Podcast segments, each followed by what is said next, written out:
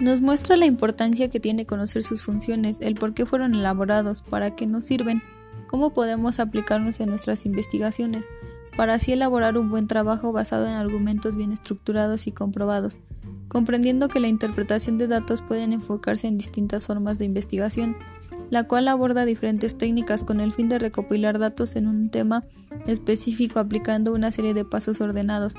que conducen a la búsqueda de conocimientos mediante la aplicación de métodos y técnicas que favorezcan la investigación, la cual podemos aplicar en las actividades de nuestra vida diaria.